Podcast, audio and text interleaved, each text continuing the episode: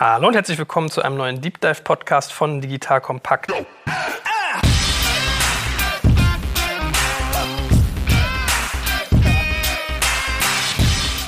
Mein Name ist Jack Kaczmarek und heute wird wieder die Schulbank gedrückt, oder eigentlich genauer gesagt die Universitätsbank, für diejenigen, die das von euch nicht getan haben. Ähm, es geht um akademische Themen und da gibt es ja einen jungen Mann, der sich in der Szene gerade stark profiliert mit einem sehr spannenden Konzept. Stell dich doch mal ganz kurz vor und sag, was du machst. Ja, danke dir, Joel. Äh, ich bin Tom, Thomas Bachem ähm, und gründe gerade die Hochschule, an der ich selber gerne studiert hätte. Wie sieht die aus? Oder vielleicht musst du ja erst mal sagen, was dein Background ist, damit man weiß, was du da studiert hättest. Also ich bin selber eigentlich seit meinem zwölften Lebensjahr äh, Softwareentwickler und habe dann schon in meiner Jugend wirklich so als One-Man-Army äh, viele Websites für, für kleine Kunden umgesetzt, war dadurch also nicht nur Entwickler, sondern auch Designer und auch irgendwo Geschäftsmann und habe danach, dann als die Studienentscheidung anstand nach meinem Abitur, mich aber sehr schwer damit getan, Informatik zu studieren, weil es mir eben sehr mathe- und theorielastig erschien und ich das nicht so recht in Verbindung bringen konnte mit dem, was ich da tagtäglich schon getrieben habe. Und ähm, habe mich dann stattdessen für ein Studium an der Business School entschieden, weil mir das irgendwie praxisnah und persönlich vorkam und ich irgendwie auch ein bisschen Angst hatte vor diesem Nerd-Klischee, ja, dieser irgendwie vereinsamte, Pizza essende Nerd, der den ganzen Tag nur im Keller verbringt bringt. Ein Klischee, gegen das wir heute immer noch kämpfen, das auch tatsächlich auch mich umgetrieben hat. Und habe mich dann aber an, bei meinem Studium an dieser Business School eigentlich von Tag 1 an gefragt, warum es eigentlich sowas wie Business Schools nicht auch für Tech, für Software gibt. Und das hat mich dann immer weiter umgetrieben, auch in den Sachen, die ich danach gemacht habe. Ich habe danach äh, jetzt so in den letzten zwölf Jahren dann eine Reihe von Startups gegründet und war da auch immer ähm, in der CTO-Funktion oder auch, auch als aktiver äh, Entwickler selbst mit aktiv und habe auch beim Recruiting immer wieder gemerkt, dass ein, zum Beispiel ein Informatikstudium im Lebenslauf äh, selten ein Indikator dafür war, ob die Leute wirklich gut Software entwickeln konnten. Und das hat mir weiter zu denken gegeben und habe dann immer wieder auch Gespräche mit anderen äh, Unternehmern und Gründern darüber geführt und, und wurde irgendwie dieser Idee Idee bestärkt, äh, vielleicht doch mal in dem Bereich wirklich auch selber was zu machen so einen kleinen Abriss geben, was du bisher eigentlich so gegründet hast, damit man eigentlich so ein Gefühl kriegt für deinen Impact und auch für das, was du, wofür du so stehst. Also deine, deine erste richtig große bekannte Gründung, wenn ich mich, wenn ich es richtig auf dem Schirm habe, korrigiere mich gerne, war ja irgendwie Sevenload. Also damals so das deutsche YouTube. Ich erinnere mich, äh, ich glaube, du hast mir das mal erzählt, wenn man bei Google Translate einen englischen Text eingegeben hat, hat und den, hat den übersetzen lassen, hat der YouTube zu Sevenload äh, übersetzt. So gefragt wart ihr sozusagen, ja. dass die KI von Google dachte, das sei ein und dasselbe. Dann habt ihr dieses, äh, ich weiß noch, sehr bunte, in diesem schicken Kölner Büro, äh, sehr bunte Spiel gemacht namens äh, Flip Life. Und mit United Prototype, mit dem Ibrahim Efzan, warst du auch in der Gaming-Welt unterwegs. Hast, äh, soweit ich weiß, machst du auch so ein paar Dienstleistergeschichten. Also Scaling Technologies, weiß ich, war ich auch mal gehostet mit meinem privaten Blog bei dir. Ähm, und äh, damit dem Verband, ne? Bundesverband Deutsche Startups. Also man merkt so ein bisschen, du hast irgendwie breites Themenfeld, in dem du inhaltlich arbeitest und auch wirklich so Infrastruktursachen. Also, dass man sich hinstellt und gründet einen Verband und stellt sich danach hin und gründet eine Universität, das ist ja schon ungewöhnlich. Das war für mich tatsächlich auch so ein. Ähm ja, so ein erster Schritt in die Richtung. Also ich habe einfach äh, gemerkt, dass mir das mit dem Verband Spaß gemacht hat. Jetzt gar nicht unbedingt das klassische Verbandsthema und auch nicht unbedingt das politische. Also weiß Gott nicht, der Typ bin ich irgendwie auch nicht dafür. Aber was mich damals umgetrieben hat, ist, dass ich gemerkt habe, viele Unternehmer haben sehr viel gejammert über die Politik und äh, da hatten sie auch einen Grund zu und äh, da findet man immer Gründe für. Aber ich habe mich dann irgendwie gefragt, irgendwann mal so, wir Unternehmer sind doch eigentlich Leute, die Dinge anpacken und verändern und nur jammern bringt nichts und die Politik muss letztendlich mit am Tisch sitzen und wahrscheinlich muss man dann sowas wie einen Verband gründen, um die Politiker einzusammeln. Und dabei habe ich letztendlich einfach gemerkt, dass mir so Ökosystemthemen Spaß machen, dass mir es Spaß macht, irgendwie was für das gesamte Ökosystem Ökosystem zu tun, mich mit Leuten zu vernetzen. Und ich wusste ja damals auch schon, also ich hatte ja damals schon erste Gedanken, ob ich nicht mal auch was in diesem Hochschulbereich machen will. Und das war natürlich auch eine gute Vorbereitung dafür. Jetzt kommt ein kleiner Werbespot. Aufgepasst! Wusstest du, dass HR-Teams heutzutage mit mehr Aufgaben denn je konfrontiert sind? In der aktuellen Studie HR Trends, die Zukunft der Personalarbeit 2024 von Sage, wurden HR-Teams aus sieben verschiedenen Ländern und über 20 Branchen befragt, um top aktuelle Insights in der Entwicklung des Personalwesens zu geben. Sage entwickelt HR-Tools und Software für dein Unternehmen, um Lohnabrechnungen, Personalmanagement, Buchhaltung und mehr zu vereinfachen. So, und die Studie von Sage zeigt unter anderem, dass ganze 91% der HR-Teams angeben, dass ihre Arbeit Arbeitsbelastung im letzten Jahr zugenommen hat, aber gleichzeitig glauben 79 Prozent der Befragten, dass Automatisierung ihre Prozesse zukünftig verbessern und Zeit sparen kann. Ebenfalls spielt auch KI eine große Rolle. Derzeit nutzen etwa ein Drittel bereits Chatbots wie ChatGPT in ihren Prozessen und circa drei Viertel der PersonalleiterInnen sind sich bereits sicher, dass KI die Arbeitsweise im HR revolutionieren wird. Du merkst, die Studie ist vollgepackt mit Statistiken, überraschenden Erkenntnissen und Tipps für HR-Führungskräfte, die vorankommen wollen und zeigt eine Momentaufnahme der sich stetig wandelnden Rolle von HR heute. Am besten schaust du dir die Studie HR-Trends, die Zukunft der Personalarbeit 2024 selbst an. Unter digitalkompakt.de slash Sage, S-A-G-E, kannst du sie dir komplett kostenlos herunterladen. Und wie immer findest du alle Infos auch auf unserer Sponsorenseite unter digitalkompakt.de slash Sponsoren. Werbung Ende. So, jetzt hast du gesagt, du programmierst seit du zwölf bist, hast aber irgendwie nie Informatik studiert und willst jetzt eine Hochschule bauen, die irgendwie für Techies eigentlich so ein bisschen Wirtschaftseinschlag mitbringt und irgendwo praxisnah ist. Wie sieht das aus? Was willst du besser machen als das, was bisher am Markt schon da ist? Es gibt eigentlich drei Säulen, die uns, die uns glaube ich, besonders machen und von anderen abheben. Das erste ist wirklich die, die inhaltliche Ausrichtung unserer Studiengänge. Also wir haben drei Studiengänge. Das eine ist Software Engineering, das zweite ist Interaction Design und das dritte Produktmanagement. Und ähm, das sind schon mal Studiengänge, die es so sehr selten bis gar nicht in Deutschland gibt. Beispielsweise Produktmanagement gibt es überhaupt keine Angebote und auch Studiengänge, die wir sehr konsequent, ich sag mal, auf, auf Internettechnologien auslegen, im, im Gegensatz zu vielleicht klassischen IT-Themen. Und das Zweite ist, ist sicherlich, dass wir sehr, sehr eng das eben mit der Startup-Szene, mit der Internetwirtschaft machen, da eben durch mein persönliches Netzwerk ähm, auch sehr, sehr, sehr vernetzt sind, ja auch viele Unterstützer aus dem Umfeld haben und damit, glaube ich, viel, viel näher dieser ganzen neuen Wirtschaft und Szene sind, als das alle anderen Hochschulen sein können.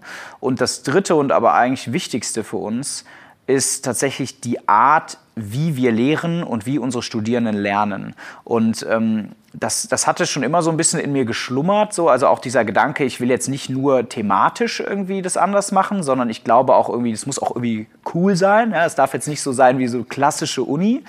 Ich konnte das lange Zeit nur etwas vage beschreiben und habe dann glücklicherweise meine beiden Mitgründer äh, vor vielen Jahren getroffen, äh, die auch aus so einem Umfeld stammen und mit Didaktik viel Erfahrung haben. Und gemeinsam haben wir dann wirklich uns das Studienkonzept überlegt und wirklich mal überlegt, wie sollen die denn bei uns lernen? Wie kann man denn Hochschule auch ganz neu denken? Wie sieht das aus? Ja, das dauert etwas, das zu erklären, aber ich äh, kann gerne drauf eingehen. Nein, ich mache es erstmal kurz. Also ähm, wir haben ein, ein sehr projektbasiertes Studium und setzen da eigentlich ähm, sehr, sehr viele neue Konzepte um, die man so aus, aus dieser Welt kennt vielleicht auch immer mal wieder gehört hat. Das sind so Sachen wie Challenge-Based Learning oder eben Project-Based Learning, Flipped Classroom, Mastery Learning, P2P Learning.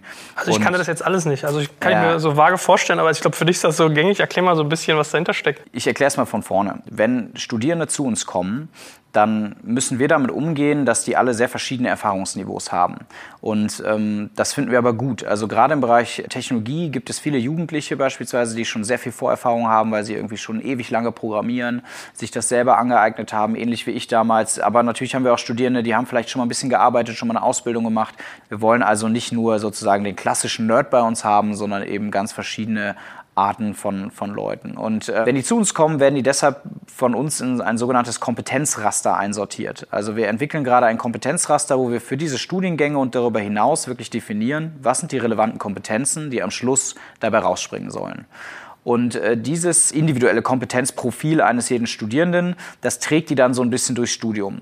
Also am Anfang ähm, legen wir eben, eben mit ihnen gemeinsam fest, wo sie starten in diesem Kompetenzprofil.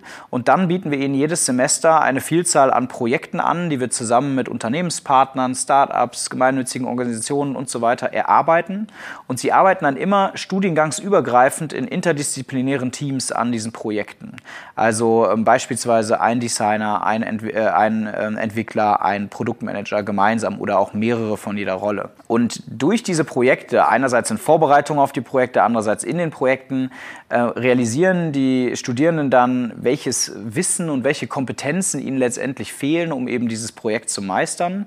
Und das löst einen Lernimpuls aus und schafft eine hohe Lernmotivation, weil man sozusagen das Ziel vor Augen hat und, und endlich begreift, wofür man denn jetzt diese Theorie äh, braucht. Und dann gibt es verschiedene Wege, sich die Theorie anzueignen.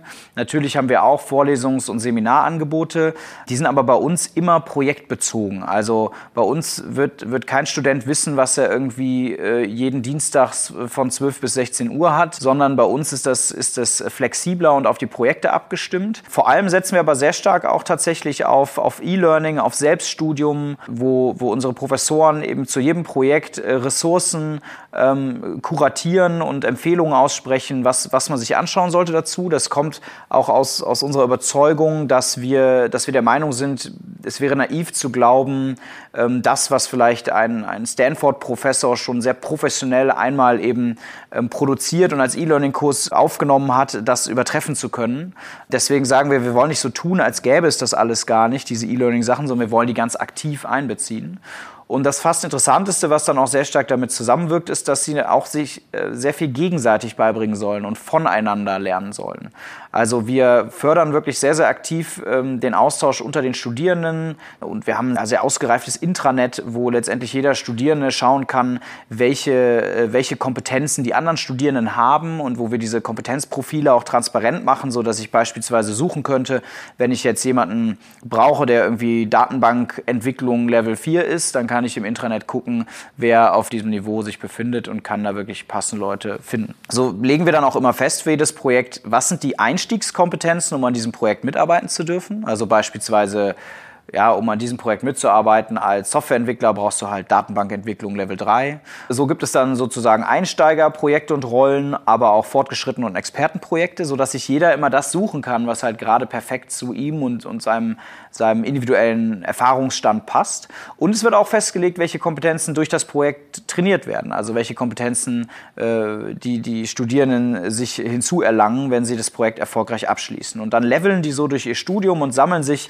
ja, muss man fast diesen sagen. Skilltree habe ich auch gerade gedacht. Und äh, das steckt natürlich als Inspiration mit dahinter. Ja? Ähm, früher hätte man Gamification gesagt. Ähm, das ist jetzt im Moment nicht mehr so trendy. Aber ein bisschen steckt das natürlich da drin. Und die Studierenden können sich dadurch vor allem sehr individuell immer aussuchen, welches Projekt sie bearbeiten. Weil ich glaube, gerade diese Schnittmengen zwischen Design, Tech und Management, die sind eigentlich so spannend. Und die werden auch durch bestehende Studiengänge nicht ausgebildet.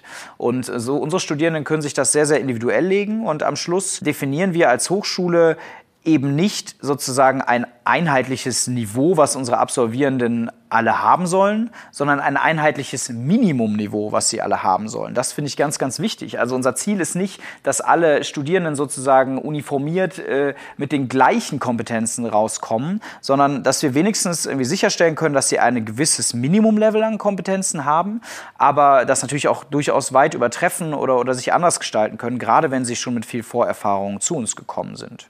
Und dann machen sie am Schluss, wenn sie eben dieses Minimumniveau für den jeweiligen Studiengang erfüllt haben, können Sie, ähm, können Sie zur Bachelorarbeit ähm, und zum Bachelorprojekt zugelassen werden und am Schluss wirklich einen Bachelor of Arts Abschluss mitnehmen.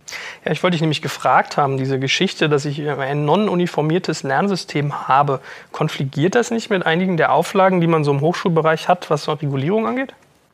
Also eigentlich nicht. Ähm, ich bin da auch sehr positiv überrascht, dass die dass sie da wirklich deutlich offener denken, als man das so vermuten würde. Und ähm, wir müssen vieles allerdings auch noch rausfinden. Ich sag mal, diese, dieser ganze Prozess auch der staatlichen Anerkennung, der Akkreditierung, das ist jetzt auch kein, kein einmaliges Ding, sondern das ist etwas, was, was wir alle paar Jahre immer wieder, wo wir diese Diskussion sicherlich führen werden. Deswegen werde ich da sehr, sehr viel lernen in den nächsten Jahren. Aber unser Eindruck bisher ist, dass das System und ähm, die äh, Institutionen, die an der Akkreditierung beteiligt sind, da eigentlich deutlich offener für sind, ja, als es, als es den Anschein macht und als es in Anspruch genommen wird. Mal zu den Fächern. Ähm, wieso diese drei? Wie seid ihr auf die gekommen? Und wo ist denn also der Business-Impact? Wahrscheinlich bei dem letzten, bei dem Thema ähm, Product Management, weil so von der Sache her, also bei Software Engineering denke ich irgendwie an Programmierung, Entwicklung, bei Design denke ich an Seiten schön machen und bei ähm, Product Management denke ich eigentlich eher an so Sachen wie Scrum, Teams koordinieren, Prozesse bauen. Das hat für mich jetzt noch nicht so den Business Touch, wie wenn ich zum Beispiel sage, äh, weiß ich nicht, Business Administration oder Leadership oder. Ja, also tatsächlich ich. ist es auch so, dass wir im Kern Fachkräfte produzieren wollen und ähm, das aber natürlich äh, sehr gerne und sehr viel auch mit viel Wirtschaftskompetenz verbinden wollen. Aber ich möchte in primärer Hinsicht gar nicht den Business Schools Konkurrenz machen. Ähm, ich glaube, die, die funktionieren auch teilweise schon ganz vernünftig, sondern wir wollen halt wirklich Techies ausbilden in diesen drei ähm, Rollen. Und die Rollen sind letztendlich entstanden auf Grundlage meiner initialen Vermutung. Ich bin ja auch schon lange in der Branche unterwegs und, und habe eigentlich relativ früh mich darauf festgelegt, dass das so diese drei Rollen sind, die immer wieder in der digitalen Wirtschaft gebraucht werden, äh, in der digitalen Produktentwicklung spezifisch. Habe aber ähm, auch dann mit vielen anderen Unternehmen haben wir eben Expertengespräche geführt und die haben uns eigentlich immer wieder bestätigt, dass das diese Rollen sind, die, äh, ja, die sie bei sich auch suchen und dass es sich darauf reduzieren lässt. Und Jetzt sagst du zwar, klar, der, der Software-Engineer ist irgendwie äh, der Techie und so weiter, aber ich habe ja eben schon so ein bisschen beschrieben, wie, wie wir eigentlich dafür sorgen wollen, dass die Grenzen zwischen diesen Studiengängen mehr und mehr verschwimmen. Also ähm, wir, wir wollen eben dafür sorgen, dass es nicht so ein Silo-Denken ist, dass man nicht sagt, der eine ist nur Business, die andere ist irgendwie nur Design und die wieder andere ist irgendwie nur Softwareentwicklung, sondern das sind eher so diese Themengebiete und die individuellen Studierenden mischen sich dadurch. Mhm. Kannst du mal so ein bisschen beschreiben, was in diesen drei Studiengängen konkret gelehrt wird? Also nur mal so auszugsweise, dass man so eine grobe Vorstellung bekommt. Gerade Design finde ich zum Beispiel total abstrakt.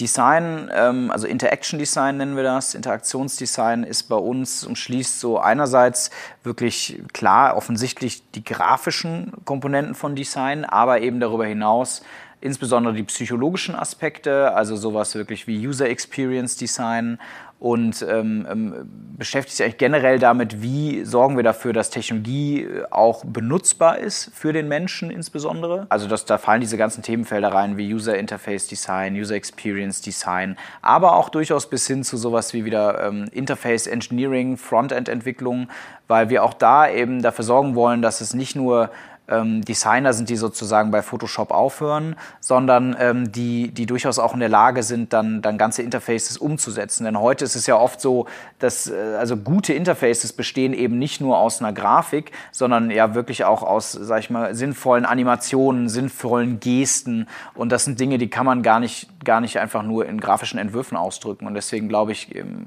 kann man da viel bessere äh, Interaktionsdesigner produzieren, wenn die halt wirklich auch technisches Know-how haben. Mhm. So, und ich glaube, Software Engineering ist wahrscheinlich relativ nachvollziehbar noch. Ne? Und, ähm, und Produktmanagement ist, wie du das schon gesagt hast, ist tatsächlich der, der am ehesten natürlich diesen Business-Einschlag hat. Ähm, da sind dann so Themen wie klar, Projektmanagement, durchaus aber auch viel Entrepreneurship, ähm, viel so, so Data Science-Themen, ähm, auch Online-Marketing-Aspekte, ähm, ja, und natürlich auch wieder viele technische Komponenten. Also ich glaube, gerade in dem Produktmanagement-Studiengang schlummern wahrscheinlich auch viele vielleicht zukünftige weitere Studiengänge und Spezialisierungen, die wir jetzt erstmal eben dort verorten. Ja, wäre meine nächste Frage gewesen, ob ihr damit rechnet, dass man sowas nochmal konkretisieren muss, dass ihr zum Beispiel sagt, äh, wir machen jetzt Produktmanagement im Bereich Fintech anders als im SaaS-Bereich oder B2B versus B2C. Also da gibt es ja tausende von Spielarten, die man sich überlegen kann, die alle speziell sind. Denkt ihr über solche Zuspitzungen schon jetzt nach oder? Noch nicht konkret. Also ich weiß, dass da super viel Potenzial für da ist. Ähm wir, wir probieren das jetzt erstmal mit diesem Studiengang so. Und dadurch, dass wir ja eben dieses individuelle Kompetenzraster haben und Kompetenzprofil, können sich die Studierenden ja wirklich sehr, sehr, sehr stark auch aussuchen, welche Kompetenzen sie eben stärken wollen und, ähm, und ich glaube, dadurch werden wir auch lernen, äh, was sie besonders interessiert und was besonders gut ankommt und was gut funktioniert. Und dann können wir uns überlegen, ob wir eben diese Studiengänge nochmal noch mal spezialisieren. Hm.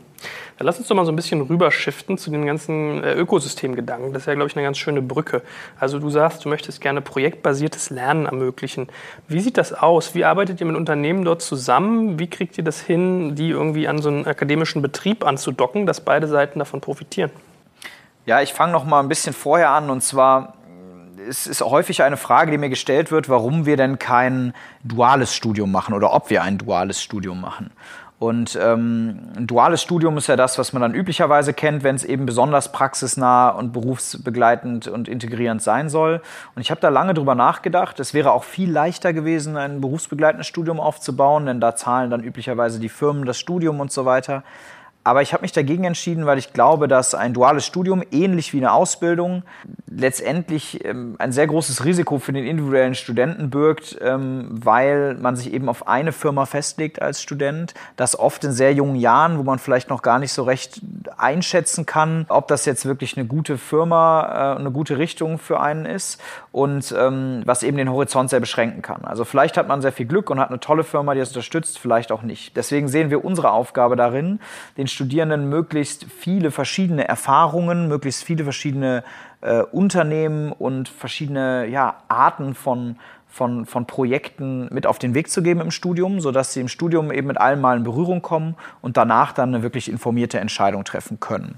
Und ähm, dazu, dazu binden wir eben immer wieder Unternehmen und Organisationen in diese Projekte ein, die wir da ausgestalten.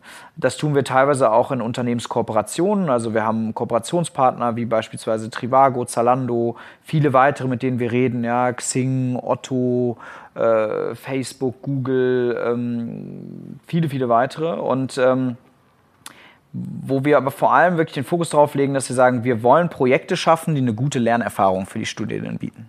Also es geht überhaupt nicht irgendwie darum, jetzt die verlängerte Werkbank äh, für diese Unternehmen zu sein. Ich finde es toll, wenn damit auch dabei auch immer wieder produktive Projekte rausspringen. Ich glaube, das finden die Studierenden auch toll. Aber wichtig ist zu verstehen, es geht darum, mit den Unternehmen gemeinsam eine gute Lernerfahrung für Studierende zu gestalten und sozusagen jetzt nicht cheap Studenten-Outsourcing zu betreiben. Äh, übrigens ein Vorwurf, der, den man dann immer wieder bekommt in Deutschland, also oder eine Vermutung, was aber was letztendlich Unsinn ist aus meiner Sicht. Ja gut, also als Unternehmen kann ich mir das schon vorstellen, dass es schon hochattraktiv, technisch kompetente äh, Mitarbeiter sozusagen potenzielle zu screenen und von denen sozusagen Dinge zu lernen. Es geht ja auch darum, innovativ und jung zu bleiben. Also ein Zwölfjähriger kennt manchmal vielleicht bessere Programmiermethoden als ein 35-Jähriger. Ja? Das ist, ich glaube, das so. ist auch absolut fein. Ich glaube, damit hat auch niemand ein Problem. Ich glaube, das ist dann wirklich beidseitig sehr praktisch. Die Leute denken manchmal noch so, dass das wirklich so ist, ich sag mal, wie irgendwie früher in der Näherei, ja, wo dann wirklich jemand äh, hinkommt und quasi sofort produktiv für ein Unternehmen arbeiten kann und dann ausgebeutet wird. Ähm, in, in unserer Wissensbranche ist einfach so, dass der Onboarding-Aufwand so enorm ist, ähm, dass, äh, dass es letztendlich, dass man nur sehr schwer sinnvoll mit Leuten arbeiten kann, die halt nur kurze Zeit da sind. Und äh, deswegen glaube ich, dass die Unternehmen durchaus sehr bewusst auch viel Mühe und Arbeit in diese Kooperation mit uns stecken. Ähm, und ähm, aber wissen, dass sie da also produktiv nicht, nicht unbedingt so viel mitnehmen können, aber dass sie eben sicherstellen können, wie du schon sagst, dass die Studierenden einerseits das beherrschen können später, was diese Unternehmen suchen an, an äh, Kompetenzen und andererseits klar, dass die Unternehmen da ab und zu mal neuen Input kriegen. Jetzt kommt ein kleiner Werbespot. Aufgepasst! Wusstest du, dass HR-Teams heutzutage mit mehr Aufgaben denn je konfrontiert sind? In der aktuellen Studie HR Trends, die Zukunft der Personalarbeit 2024 von Sage, wurden HR-Teams aus sieben verschiedenen Ländern und über 20 Branchen befragt, um top aktuelle Insights in der Entwicklung des Personalwesens zu geben. Sage entwickelt HR-Tools und Software für dein Unternehmen, um Lohnabrechnungen, Personalmanagement, Buchhaltung und mehr zu vereinfachen. So, und die Studie von Sage zeigt unter anderem, dass ganze 91% der HR-Teams angeben, dass ihre Arbeit Arbeitsbelastung im letzten Jahr zugenommen hat, aber gleichzeitig glauben 79 Prozent der Befragten, dass Automatisierung ihre Prozesse zukünftig verbessern und Zeit sparen kann. Ebenfalls spielt auch KI eine große Rolle. Derzeit nutzen etwa ein Drittel bereits Chatbots wie ChatGPT in ihren Prozessen und circa drei Viertel der PersonalleiterInnen sind sich bereits sicher, dass KI die Arbeitsweise im HR revolutionieren wird. Du merkst, die Studie ist vollgepackt mit Statistiken, überraschenden Erkenntnissen und Tipps für HR-Führungskräfte, die vorankommen wollen und zeigt eine Momentaufnahme der sich stetig wandelnden Rolle von HR heute. Am besten schaust du dir die Studie HR-Trends, die Zukunft der Personalarbeit 2024 selbst an. Unter digitalkompakt.de slash Sage, S-A-G-E, kannst du sie dir komplett kostenlos herunterladen. Und wie immer findest du alle Infos auch auf unserer Sponsorenseite unter digitalkompakt.de slash Sponsoren. Werbung Ende.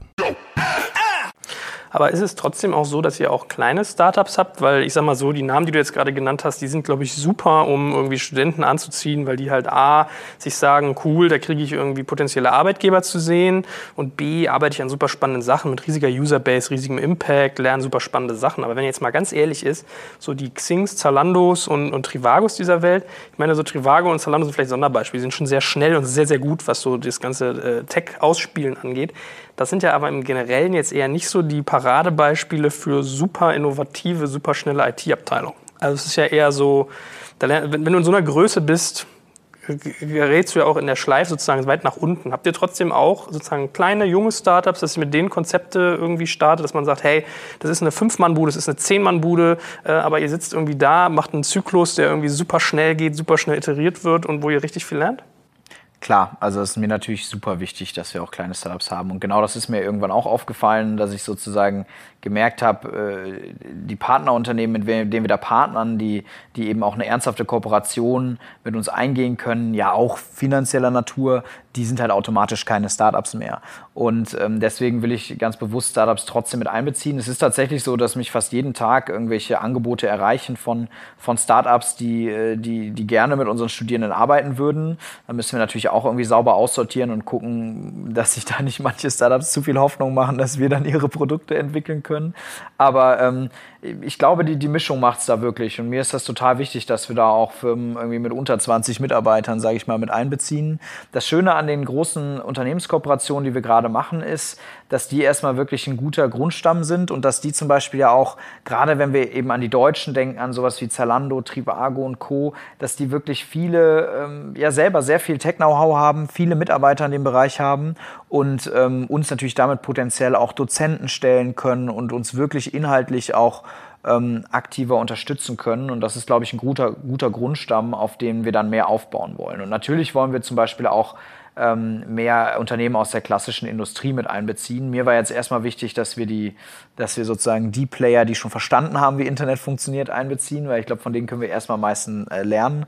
Und jetzt soll das noch so ein bisschen in diese anderen Richtungen gehen. Mhm. Was müssen die denn sonst noch mitbringen, diese Unternehmen? Du hast ja eben schon so ein bisschen angedeutet, es gibt ein finanzielles Commitment, was da auch mitschwingt. Genau, also nicht zuletzt deshalb, ähm, weil wir einerseits natürlich unser, unsere ganze Hochschule gegenfinanzieren müssen. Kann ich gerne auch gleich nochmal was, was zu erzählen. Das ist ja wirklich alles andere als leicht, eine Hochschule in Deutschland überhaupt zum Break-Even zu kriegen, geschweige denn profitabel zu betreiben. Ähm, und da sind wir eben auch auf sowas angewiesen. Ähm, und andererseits, ähm, weil es auch irgendwie eine gewisse Ernsthaftigkeit mit sich bringt. Deswegen finde ich es eigentlich ganz angenehm. Also, weil die Unternehmen sicher auch, wenn sie, wenn sie Geld zahlen, dann committen sie sich auch, dann weiß ich, dass sie wirklich auch in den Projekten sich aktiv einbringen werden. Mhm. Und dass sie halt nicht irgendwie dann in einem halben Jahr schreiben, ach sorry, ist gerade so viel los bei uns, wir haben jetzt keine Zeit mit euch Projekte auszuarbeiten. Und so weiß ich, dass denen das halt echt wichtig ist. Oh, sag an, Quanta Costa? Ja, ja ist schon sechsstellig. Also im, im 100.000er-Bereich muss ein Unternehmen da schon äh, reingehen. Und was ich gelesen habe, müssen sie sich auch auf eine gewisse Zeit verpflichten, nehme ich mal an, oder? Ja. Mhm. Schön. Äh, wie schafft ihr es denn bei dem ganzen Thema eigentlich immer up-to-date zu bleiben? Also man sagt ja immer so bei, bei E-Commerce-Shops zum Beispiel, alle sieben Jahre musst du dein System eigentlich komplett erneuern. Und dann hast du immer so Wellen. Ähm, Mobile nimmt irgendwie massiv zu.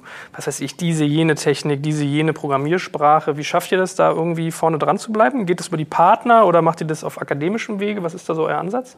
Das ist eigentlich genau das, was dieses projektbasierte Konzept äh, sicherstellen soll. Also dadurch, dass wir letztendlich definieren, was die Kompetenzen sind, die gefördert werden sollen. Und die Kompetenzen ändern sich ehrlich gesagt nicht so oft. Also wenn man, wenn man es eben schafft, diese Kompetenzen, sag ich mal, ähm, abstrakt genug zu definieren, dass sie jetzt nicht an einer spezifischen Programmiersprache hängen, dann ändern die sich nicht so oft und, und das Kompetenzraster können wir natürlich auch ab und an anpassen. Aber die genaue Ausgestaltung, wie diese Kompetenzen vermittelt werden, also zum Beispiel mit welchen Projekten, mit welchen Programmiersprachen und so, das ist dann eben den Projekten überlassen und damit den Profs und den Unternehmen und die können das letztendlich von Semester zu Semester ändern. Und das ist eigentlich das Angenehme, indem wir halt festschreiben, was sind die Kompetenzen und nicht irgendwie, was sind die Technologien, die da gelehrt werden werden. Wie ist denn das mit dem Thema Raum? Ich finde, Lernen macht ja auch ganz viel, also da spielt eine große Rolle, in welchem Raum ich das tue. Wo werdet ihr denn sitzen? Habt ihr ein Gebäude? Wie ist da der Plan? Also tatsächlich gründen wir eine echte physische Präsenz, Hochschule. Das will ich an dieser Stelle nochmal erwähnen, weil mir wirklich oft irgendwie in den letzten Jahren so entgegengeschlagen ist. So, dann habe ich jemandem nur wie 20 Minuten davon erzählt und danach meinte der so, ja, ihr macht dann Online-Kurse, ne? Und da habe ich gemerkt, oh shit, die Leute denken heute nur noch irgendwie im E-Learning.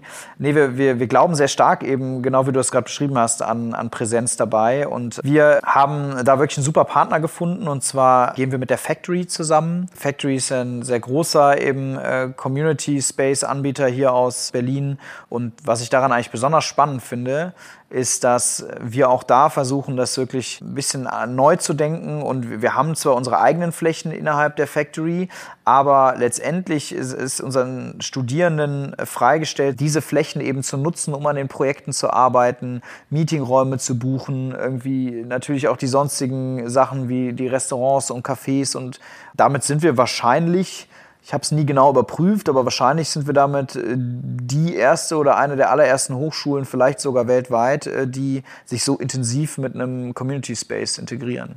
Aber äh, mit wem muss man schlafen, dass man sowas kriegt? Weil ich verfolge ja Factory intensiv. Also das macht ja der Udo Schlömer, der auch so in dem Ruf steht, den halben Berliner Prenzlberg irgendwie umgebaut zu haben, wenn ich mich nicht täusche. Ähm, das ist ja eigentlich ein sonst hoch hoch Konzept. Also wenn ich mitkriege, die gehen ja gerade stark auf den, auf den Track, Konzerne, die sich digitalisieren wollen, können da sich eine Mitgliedschaft holen, die kostet auch sechsstellig. Äh, und jetzt hast du da eine Hochschule, wo irgendwie Dutzende von Studenten Lehrräume brauchen, die da reinkommt. Ist das ein bisschen philanthropisch? Haben die ein bisschen strategisch auch im Blick, dass es natürlich hyperrelevant ist aus Talentzugang und sozusagen für, für Netzwerk? Oder was ist da so euer Deal? Also all das. Es ist, erstens ist es so, dass der, der Udo Schlömer hat wirklich eine große Leidenschaft für dieses Bildungsthema. Ähm, das äußert sich auch darin, dass er zusammen mit seiner Frau, der Sabrina, auch die New School gegründet hat, eine Schule, die auch eben projektbasierte Ansätze verfolgt. Ähm, und ähm, die im Übrigen auch Teil äh, dieses Gebäudes werden wird. Und ja, er hat eigentlich von Anfang an, ich kannte ihn schon etwas länger und habe ihn sehr früh darauf angesprochen. Er war von Anfang an sehr begeistert. Er ist auch einer unserer unserer Geldgeber mit. Insofern ähm, macht das Ding natürlich auch einfacher. Und natürlich ist es für die Factory ähm, super attraktiv. Ne? Also so muss man es, glaube ich, auch mal sehen. Also wenn die natürlich ihren, ihren äh, Community-Members irgendwie sagen können, in dem Gebäude tummeln sich ständig irgendwie hunderte Techies und Designer und endlich könnt ihr ganzen BWL-Fritzen hier mal Leute äh, treffen, die wirklich was können. ich darf das sagen als BWLer. Ähm, äh, ja, ich glaube, das ist ein super Angebot und es ist halt beidseitig total, äh, total gut für beide Seiten. Weil für uns natürlich toll, wir haben, ja, wir haben einen riesen Campus. Ne, die, äh, das, das hätten wir als kleine private Hochschule sonst gar nicht. Ja, das wäre nämlich so eine meiner nächsten Fragen gewesen, ob ihr auf so ein Campus-Konzept auch aktiv setzen wollt, dass ihr zum Beispiel sagt, weiß ich nicht, Hackathons ist ja mittlerweile Standard oder Vorträge oder was weiß ich. Also das ist sozusagen dezidiert Teil eures Konzepts auch. Klar, absolut. Was hast du denn sonst für Ansprüche an einen Raum als Hochschule, wie man sie so denkt, wie du sie denkst? Also bei vielem, was ich bisher von euch gehört habe, musste ich so automatisch an das ganze Thema Design Thinking denken. Ähm, wir werden sicherlich später auch mal über Potsdam ein bisschen reden, was da so passiert in dem Tech-Bereich. Ähm, wie sieht so ein, so, ein, so ein, Raum bei euch aus? Ist das noch so klassischer Lehrraum mit Tischen und, und Stühlen? Man bringt seinen Laptop mit? Oder ist das mehr so bunte Würfel an den Wänden malen oder überhaupt kein Raum mehr? Ja, wie sieht sowas aus? Wir selber tatsächlich, was, was unsere eigenen Flächen angeht, da sieht es tatsächlich fast ein bisschen klassischer aus. Also wir arbeiten gerade noch an den genauen Innenarchitektursachen, aber das wird natürlich deutlich stylischer als klassisch. Aber es wird schon, wird schon Vorlesungsräume geben oder Seminarräume, weil wir ab und an eben auch Seminarformate anbieten. Aber das ist eben nur ein ganz, ganz kleiner Teil dieses riesigen Gebäudes und der anderen Factory-Gebäude. Und die ganzen ähm, Coworking- und Community-Space-Flächen, die halt in so einem Gebäude sonst zugegen sind, die passen eigentlich perfekt zu dem, was wir da, was wir da machen wollen. Du hast das eben schon, schon in Ansätzen beschrieben. Ich glaube, ähm, das Wichtigste ist eigentlich wirklich auch eine Begegnungsstätte zu schaffen. Und ähm, deswegen ähm, sage ich auch manchmal äh, im Scherz, dass, ähm, glaube ich, wenn wir die richtigen Leute, also die richtigen Studierenden zusammenbringen bei uns an der Hochschule und denen sozusagen eine gute Begegnungsstätte schaffen, dann können wir eigentlich auch irgendwie ähm, drei Jahre lang die im Kreis äh, tanzen und singen lassen und die werden halt trotzdem die besten Absolvierenden sein. Weil ich glaube, das ist etwas, was halt viele Hochschulen leider auch nicht gut hinbekommen. Lass uns mal so ein bisschen über das Setup reden. Also du hast schon gesagt, es soll jetzt nicht berufsbegleitend sein, es ist schon Fulltime gedacht. Wie viele Studenten werdet ihr aufnehmen pro Jahr? Das ähm, hängt natürlich davon ab, wie viele Talentierte wir finden. Ähm, wir gehen davon aus, dass wir dieses Jahr wahrscheinlich so mit knapp 75 starten können und dann Stück für Stück wachsen. So, und ähm, ja, wohin wir da wachsen, das wissen wir nicht. Ähm, Ziel wäre aber natürlich schon, dass das äh, irgendwann so um die 200 im Jahrgang mal, mal durchaus werden. Hm. Welche Rolle wird denn eigentlich Internationalisierung in der Lehre spielen? Weil du kannst ja irgendwie über Dozenten, über die Unterrichtssprache, über Kooperation mit ausländischen Hochschulen, äh, Double Degrees, sind ja alles so Themen, wo man irgendwie so einen Internationalitätsaspekt reinbringen kann. Was wird das für euch für eine Rolle einnehmen? Also wir haben rein englischsprachige Studiengänge ohnehin. Das heißt, ähm, wir richten das von Anfang an ganz konsequent auch auf ein internationales Publikum aus. Ähm, das ist ja auch einer der, der Hauptgründe, warum wir das Ganze eben hier in Berlin machen und, ähm, und haben auch viele internationale Bewerber. Ähm, was uns nicht nur jetzt irgendwie aus, aus sprachlichen Gründen wichtig ist, sondern eben aus kulturellen Gründen. Da, da freue ich mich sehr drauf. Und ähm, das ermöglicht uns natürlich auch wiederum internationale äh, Professoren einzubinden, ähm, wo, wo wir glauben, dass sich da auch wirklich viele spannende Kandidaten finden werden. Und ähm, ja, ich glaube, daraus wird sich ehrlich gesagt eine sehr internationale Kultur bilden. Dann, dann ähm, ich weiß nicht, ob du schon öfters Zeit an der Factory verbracht hast. Da, da spricht ja auch kaum jemand Deutsch. Also das ist auch eine extrem internationale Community. Und ähm, deswegen glaube ich, dass sich da ganz viel entwickelt.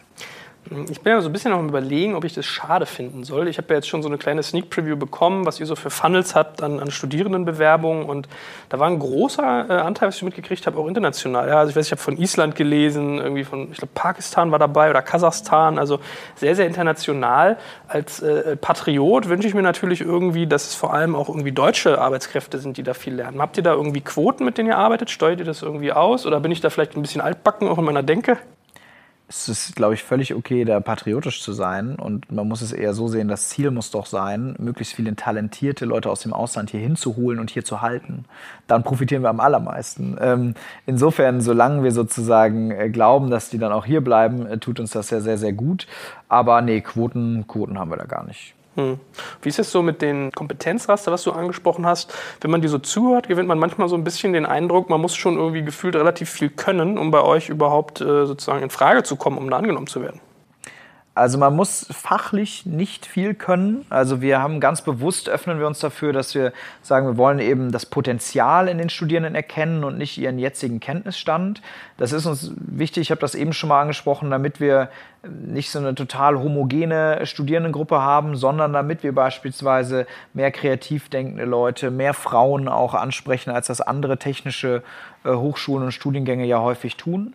Ähm, was wir aber sehen wollen, ist natürlich irgendwie eine, eine, eine hohe Lernbereitschaft und auch, auch ein schnell, schnell schaltender Kopf, der irgendwie sich schnell neue Dinge aneignen kann. Und das, das, das prüfen wir eben auch in unserem Bewerbungsverfahren. Also Teil unseres Bewerbungsverfahrens ist eine, eine, ähm, eine Projektarbeit, äh, wo wir den Studierenden eine Aufgabe stellen und dann haben sie mehrere Wochen Zeit, dazu etwas einzureichen. Und es ist total interessant zu sehen, was da eingereicht wird und ähm, ganz, ganz verschieden. Ähm, und ich bin auch letztendlich der Überzeugung, dass jeder, dass jeder unserer Studierenden, jeder Mensch gewisse Grundkompetenzen mitbringt. Also ich glaube, dass jemand mit einem leeren Kompetenzprofil bei uns startet, das wäre schon sehr außergewöhnlich. Dann müssen wir da wirklich irgendwo ein Potenzial sehen, äh, dass er in seinem bisherigen Leben er oder sie noch nie irgendwie äh, schon mal gehoben hat. Äh, das wäre sehr außergewöhnlich. Also es gibt ja durchaus auch Kompetenzen bei uns, wie irgendwie wissenschaftliches Denken und Arbeiten, Englischkenntnisse, Präsentations- und Rhetorik-Skills. Also das sind so zum Beispiel so Soft-Skills, die auch noch mal neben den fachlichen Sachen hinzukommen, ähm, wo die meisten Leute schon irgendwas mitbringen. Mhm.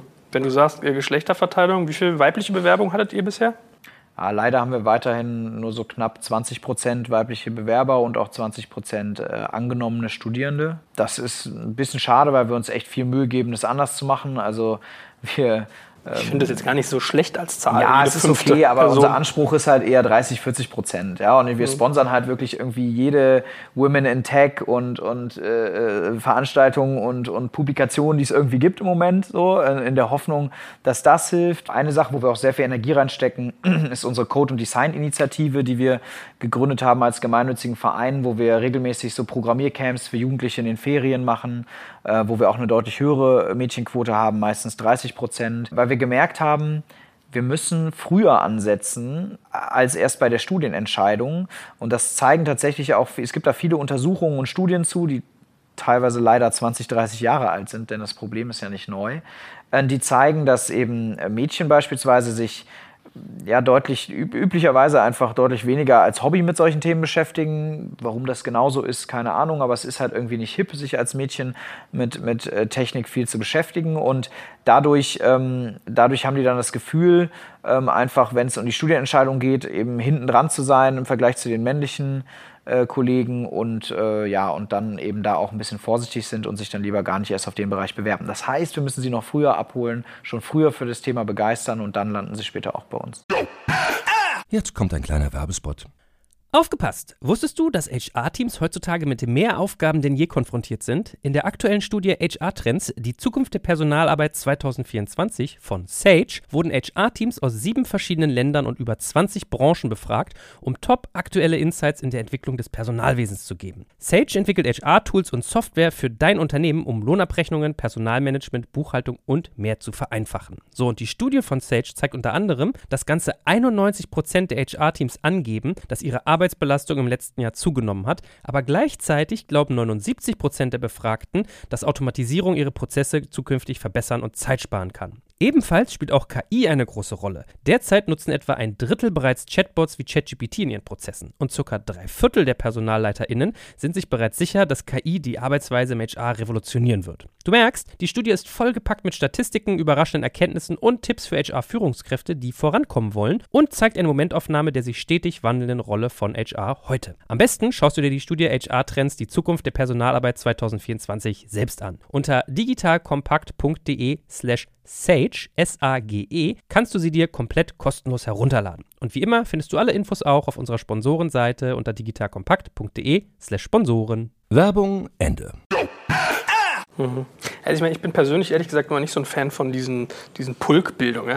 Women in Tech, ich mag nicht dieses Exklusive daran, also dieses, dass man ausgrenzt. Aber ich finde generell, Vielfalt bringt ja irgendwie, also das hängt ja an ganz unterschiedlichen Perspektiven. Ja? Von daher, äh, alle, die jetzt zuhören, die weiblich sind, die Tech mögen und vielleicht latent drüber nachdenken, äh, bewerbt euch bei der Code University und äh, lasst euch dort weiterbilden. Das finde ich sehr wichtig und auch spannend. Ich glaube, ich gebe dir absolut recht. Frauen bringen einen ganz anderen Drive rein und was ich da in Präsentationen entnehme, sind die sogar bessere Programmierer oft als männliche. Und was, ähm. was auch interessant ist, ist, wir haben bei den Assessment Days sehen ja dann die Leute auch so, wie in etwa die Quote ist. Und manchmal haben wir dann auch Pech und dann ist irgendwie der, der eine Assessment Day vielleicht so, dass da irgendwie mal gar keine Frau oder nur eine dabei ist. Und dann fragen, äh, fragen die Jungs natürlich auch immer. Fragen die, ähm, Entschuldigung, ist das hier repräsentativ für eure Frauenquote? Mhm. Und, ähm, und, und zeigen sich dann auch sehr betroffen, dass sie sagen, das ist eigentlich echt schade so. Wir müssen, da müssen wir echt mehr hinkriegen. Na, ich bin da zuversichtlich. Ich glaube, da wird es so Word of Mouth geben, ja, Mundpropaganda, das wird zunehmen, gerade bei euch. Aber was ist denn das der, eigentlich der Prozess, durch den ich muss als Studierender, um bei euch aufgenommen zu werden? Also durch welche brennenden Ringe muss ich da springen, damit ich da in Frage komme? Es, also es startet eigentlich mit einer Online-Registrierung auf unserer Website. Dann äh, bekommst du ein Login zu deinem, zu deinem Bewerber-Account und dort ähm, beantwortest du uns erstmal ein paar Fragen. Das ist dann deine schriftliche Bewerbung. Da stellen wir also Fragen zur, zur Motivation, auch zu, zu deiner beruflichen Vision, wo du dich hinentwickeln willst. Ähm, wir fragen dich, was du, was du aus deiner Sicht irgendwie contributen willst, was du mitbringst, wie du dich einbringen willst. Also einfach, um, um, um dich charakterlich etwas kennenzulernen. Und ähm, wenn uns das soweit gefällt, ähm, und da sind wir noch nicht so streng, dann laden wir dich zu einem Videocall ein. In dem Videocall bietet sich dann auch die Möglichkeit für die Bewerber Fragen zu stellen. Und ähm, Hauptteil dieses Videocalls ist aber eben die Überbringung der sogenannten Challenge. Und die Challenge ist diese Projektarbeit, die ich ansprach, die Projektaufgabe, wo wir ähm, den, den Bewerbern eben abverlangen, äh, sich äh, da auch sehr kreativ und sehr vielseitig irgendwie einzubringen und, und eigene ähm, Stärken und vorhandene Kompetenzen und Talente zu zeigen. Und da haben sie dann vier Wochen Zeit, was für einzureichen. Und äh, wenn uns das dann auch gefällt, dann äh, laden wir sie zu einem Assessment Day ein nach Berlin. Das ist dann ein 24-stündiger äh, ja, Präsenz-Assessment Day, äh, wo sie nochmal in einer Gruppe von so 15 Leuten irgendwie gemeinsam arbeiten und ähm, wenn wir dann immer noch glauben, dass wir ja beidseitig zueinander passen, dann bekommen sie von uns einen Studienvertrag angeboten. Und ganz wichtig dabei ist auch wirklich dieses beidseitig zusammenfassen, äh, zusammenpassen. Denn wir haben ja hier ein Studienkonzept, was wirklich alles andere als irgendwie klassisch ist. Und ich glaube, das erfordert auch Studierende, die sich darauf einlassen können, die eigenverantwortlich arbeiten können und ähm, ja, die wissen, worauf sie sich einlassen. Mhm. Jetzt gibt es ja noch das ganze Thema Studiengebühren. Also ihr seid ja keine Hochschule, die kostenlos ist. Müssen wir vielleicht auch mal ein bisschen darauf eingehen, wie das irgendwie, also es gibt staatliche Hochschulen, dann gibt es private Unis und die müssen halt irgendwie sehen, wie sie ihre Gelder kriegen. Jetzt haben wir gesagt, äh, es gibt sechsstellige Beträge, die die Unternehmen zahlen, die mit euch zusammenarbeiten. Du hast ein Investment aufgenommen, dazu später mehr. Und jetzt gibt es den Faktor Studiengebühren. Mhm. Also wie fallen die aus und was für Möglichkeiten bietet ihr denn? Ihr habt euch ja da auch Gedanken gemacht, wie man als Student, der vielleicht noch nicht so viele Taler auf der hohen Kante hat und dass das nicht so eine elitäre Kiste da wird, ähm, die derjenige nutzen kann. Ja, also ganz vorweg, es ist tatsächlich so, dass wir als ähm, private staatlich anerkannte Hochschule keinerlei Unterstützung äh, vom, vom Staat erhalten. Also ähm, das, das, wissen viele nicht, aber es ist so, dass wir per se erstmal keine finanziellen Zuwendungen der Länder oder vom Bund erhalten und ähm, dadurch eben wirklich uns überlegen müssen, wie wir das Studium fair finanzieren. Ich finde auch total wichtig, dass, ähm, dass es eben nicht nur auf den Unternehmen fußt und auch nur zu einem kleinen Teil auf den Unternehmen fußt, denn letztendlich sollen unsere Studierenden unabhängig bleiben und, und, und, und ich glaube, das wäre total ungesund für die Hochschule, wenn die Unternehmen das dominieren. Und deswegen haben wir gesagt, natürlich wollen wir Studiengebühren erheben, denn das macht die Studenten letztendlich unabhängig. Ähm, aber um eben dafür sorgen zu können, dass, ähm, dass sich das jeder leisten kann und dass wir diejenigen mit dem größten Potenzial und Talent nehmen können und nicht die mit den reichsten Eltern, haben wir ähm, einen, einen Partner gefunden, die Chancengenossenschaft, die mit uns dieses Modell des umgekehrten Generationenvertrags umsetzt. Das ist ein Modell, was es auch an, an anderen Hochschulen immer öfter gibt. Ähm, es gibt auch andere Anbieter in dem Bereich, ähm, was aber trotzdem in Deutschland immer noch sehr unbekannt ist. Und das, das funktioniert so, dass die Studierenden bei uns zunächst kostenfrei studieren und dann äh, die ersten zehn Berufsjahre einen prozentualen Anteil ihres Gehalts äh, zurückzahlen. Man könnte fast sagen, äh, in vereinfachter Form so eine Art Venture Capital für Studierende. Ähm, aber es ist auch, es funktioniert auch sehr, sehr ähnlich wie zum Beispiel BAföG. Ähm, und es orientiert sich vor allem daran, dass, dass die Studierenden eben immer nur zahlen, äh, zurückzahlen müssen, wenn sie auch wirklich ein Einkommen haben und ähm, ermöglicht den Studierenden dadurch eine super Flexibilität später nach dem Abschluss. Also wenn Sie beispielsweise was gründen und ein paar Jahre nur ein ganz geringes Einkommen haben, dann müssen Sie auch nichts zurückzahlen, denn es gibt eine Mindesteinkommensschwelle. Oder wenn Sie irgendwie eine Weltreise machen oder was auch immer, dann müssen Sie in der Zeit nicht zahlen. Also es ist anders als ein Kredit eben nicht, nicht dieser ständige Rückzahlungsdruck da, sondern wir sagen ganz klar, wenn du was verdienst, dann, dann kriegen wir auch äh, was davon ab. Und das incentiviert uns als Hochschule natürlich auch total dazu, irgendwie dafür zu sorgen, dass du gut ausgebildet bist. Oh, das hört sich so kompliziert an. Da musst du dann jedes Mal Aussetzungsverträge irgendwie haben oder irgendwie Hinweise, wann geht's gerade, wann geht's nicht, wie weißt du das nach. Dann ist der Zeitraum relativ lang, dann verdient der eine 80.000, der andere 160, der andere nur 40. Das hört sich für mich irgendwie sehr kompliziert an. Das ist auch total kompliziert. Ähm Deswegen machen wir das mit einem Partner und nicht selber. Also die Chancengenossenschaft äh, hat sich eben dem verschrieben und darauf spezialisiert. Da gibt es ja auch echt lange Laufzeiten. Also äh, wie du schon sagst, ich meine, ähm, das, das kann also wie 15, 20 Jahre dauern, bis da ein Student irgendwie dann das zurückgezahlt hat. Denn wenn er eben auch mal mehrere Jahre ausgesetzt hat, dann, dann, dann, zählen, die, dann, dann äh, zählen die zehn Jahre ja nicht. Insofern kann sich das durchaus hochaddieren. Aber das, das machen wir eben mit dem Partner. Und was du sagst jetzt hier mit Aussetzungsanträge und so, so aufwendig ist das gar nicht. Letztendlich ist es so, die Studierenden verpflichten sich dazu, wenn sie dieses Modell in Anspruch nehmen, ähm, einmal im Jahr ihre Steuererklärung vorzulegen, ihre persönliche Einkommenssteuererklärung. Und aus der Einkommenssteuererklärung geht hervor, was sie verdient haben. Und das wird einfach angesetzt. Und mhm. wenn es niedriger ist, dann fließt halt nichts.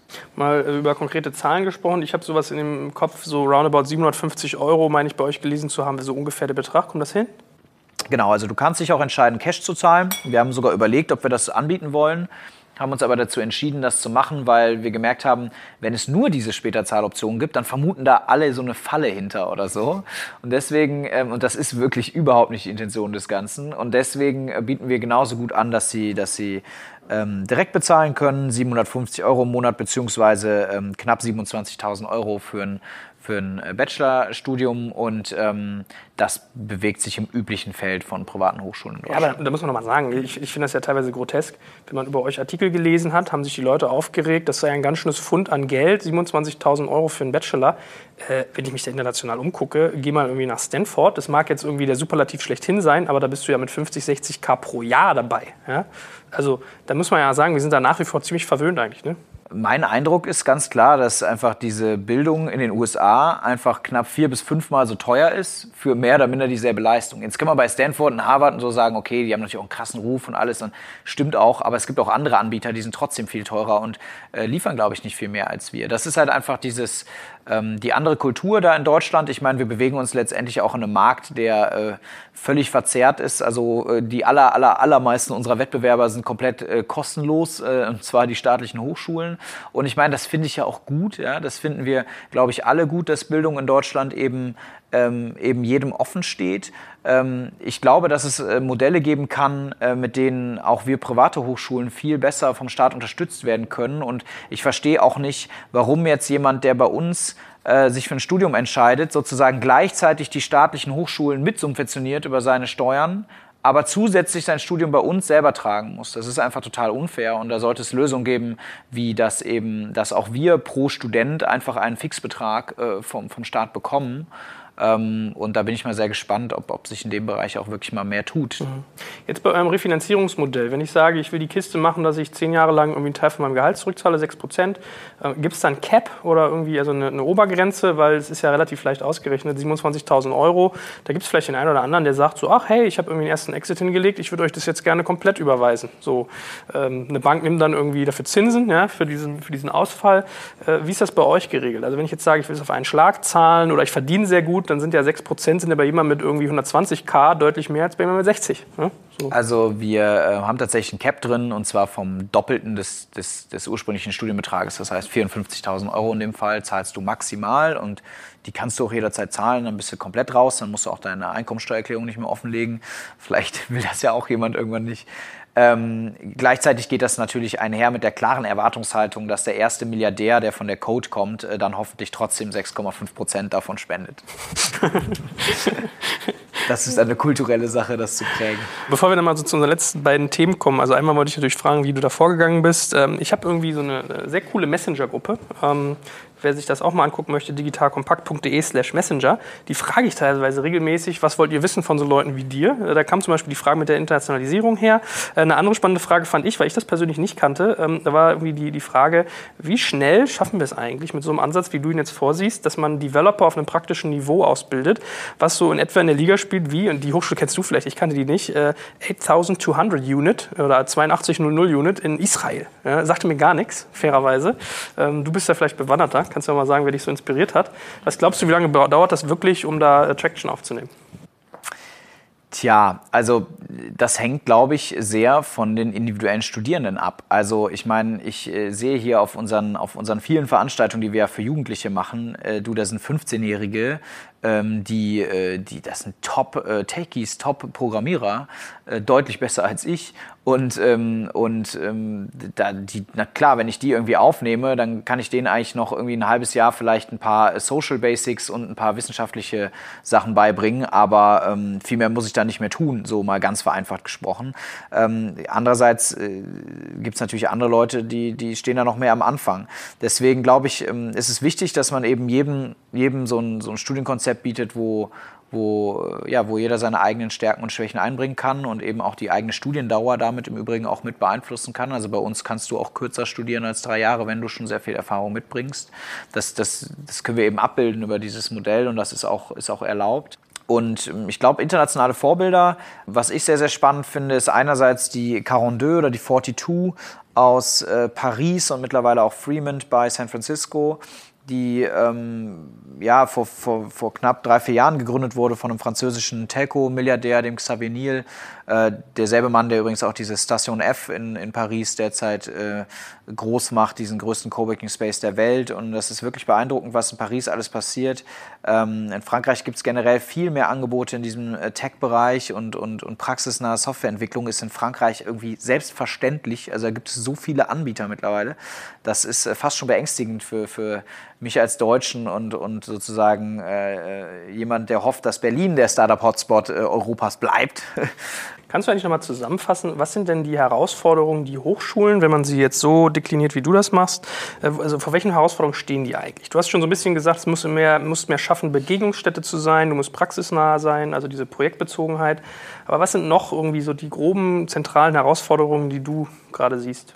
Naja, also ich glaube, natürlich ist eine aktive Herausforderung für uns ähm, auch jetzt einfach für mich in der Umsetzung, ähm, unseren Weg, unsere Mitte zu finden zwischen eben diesen ganzen innovativen Ansätzen, die wir gut finden, die wir sehen in der Welt und natürlich eben der, der staatlichen Anerkennung. Ich glaube, das wird sehr, sehr spannend, auch mit denen diese Diskussion zu führen und da hoffentlich Innovationstreiber zu sein. Was bedeutet das denn eigentlich? Also du, du sozusagen, ihr, ihr als Fachhochschule, muss man mal sagen, genau. Äh, und sagt, ihr seid dann, also wenn ihr dieses Label kriegt, seid ihr staatlich anerkannt. Was hast du da für einen Vorteil von? Was bringt dir das? Also ich habe tatsächlich lange überlegt, ob wir das äh, überhaupt machen wollen. Tatsächlich gerade hier in Berlin äh, war eigentlich sehr oft auch der Tenor, dass alle gemeint haben, so ach, braucht sowieso keiner Abschlüsse und so total überbewertet.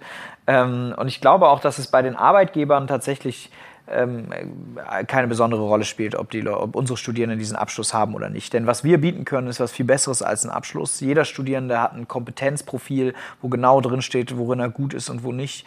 Ähm, jede Studierende hat eine, äh, ja, eine Art, ich sag mal, digitale Projektmappe, wo irgendwie die 15 Projekte drin stehen, an, an denen sie gearbeitet hat in ihrem Studium. Und ähm, das ist ja, sagt ja viel, viel mehr aus. Aber ähm, ich glaube, dass für, für Außenstehende und Außenstehende sind in dem Fall zum Beispiel Eltern ähm, und aber auch die Schüler, die, die Bewerber selbst, die ja noch sehr jung sind und, und irgendwie noch nicht viel gesehen haben vom Leben, dass die sich natürlich ähm, davon verunsichern lassen, wenn, wenn man eben nicht ak ähm, akkreditiert ist. Äh, ich muss auch sagen, ich glaube, ich selber hätte mich da auch nicht so mega wohl mitgefühlt.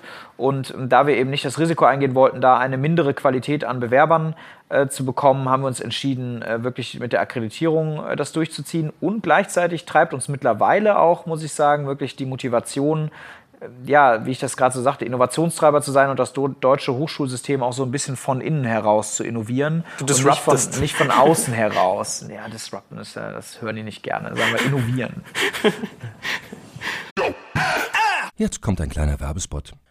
Aufgepasst! Wusstest du, dass HR-Teams heutzutage mit mehr Aufgaben denn je konfrontiert sind? In der aktuellen Studie HR Trends, die Zukunft der Personalarbeit 2024 von Sage, wurden HR-Teams aus sieben verschiedenen Ländern und über 20 Branchen befragt, um top aktuelle Insights in der Entwicklung des Personalwesens zu geben. Sage entwickelt HR-Tools und Software für dein Unternehmen, um Lohnabrechnungen, Personalmanagement, Buchhaltung und mehr zu vereinfachen. So, und die Studie von Sage zeigt unter anderem, dass ganze 91% der HR-Teams angeben, dass ihre Arbeit Arbeitsbelastung im letzten Jahr zugenommen hat, aber gleichzeitig glauben 79 Prozent der Befragten, dass Automatisierung ihre Prozesse zukünftig verbessern und Zeit sparen kann. Ebenfalls spielt auch KI eine große Rolle. Derzeit nutzen etwa ein Drittel bereits Chatbots wie ChatGPT in ihren Prozessen und circa drei Viertel der PersonalleiterInnen sind sich bereits sicher, dass KI die Arbeitsweise im HR revolutionieren wird. Du merkst, die Studie ist vollgepackt mit Statistiken, überraschenden Erkenntnissen und Tipps für HR-Führungskräfte, die vorankommen wollen und zeigt eine Momentaufnahme der sich stetig wandelnden Rolle von HR heute. Am besten schaust du dir die Studie HR-Trends, die Zukunft der Personalarbeit 2024 selbst an. Unter digitalkompakt.de slash Sage, S-A-G-E, kannst du sie dir komplett kostenlos herunterladen. Und wie immer findest du alle Infos auch auf unserer Sponsorenseite unter digitalkompakt.de slash Sponsoren. Werbung Ende.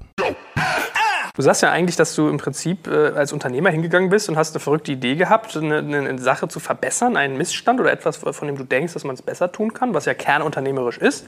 Nun ist das aber in einem Segment, was irgendwie stark durchreguliert ist, was, wovon du wahrscheinlich gelinde gesagt keine Ahnung hattest am Anfang. Also ich hätte zumindest keine davon, wie man eine Hochschule aufbaut.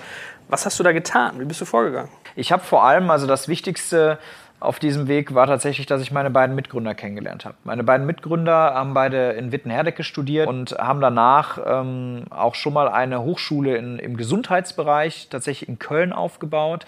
Also fachlich ein ganz anderer Bereich, aber auch eine Hochschule. Das heißt auch wirklich diesen Weg der Akkreditierung, der staatlichen Anerkennung vom ersten, von der Idee bis zum ersten Absolvierenden mit begleitet, haben das aber eben ähm, als Angestellte getan für ein Unternehmen und die habe ich dann kennengelernt und habe irgendwie gemerkt, dass ich da wirklich zwei, zwei Jungs habe, die, äh, die diese ganzen wirren Ideen und Gedanken, die ich habe, irgendwie, die das, ja, die das, die richtigen Fachwörter kannten und mir helfen konnten, das wirklich zu formulieren und eben auch äh, mir zeigen konnten, wie man denn äh, so etwas auch, auch dann in diese Form gegossen bekommt und anerkannt bekommt. Und das war eigentlich der wichtigste Schritt.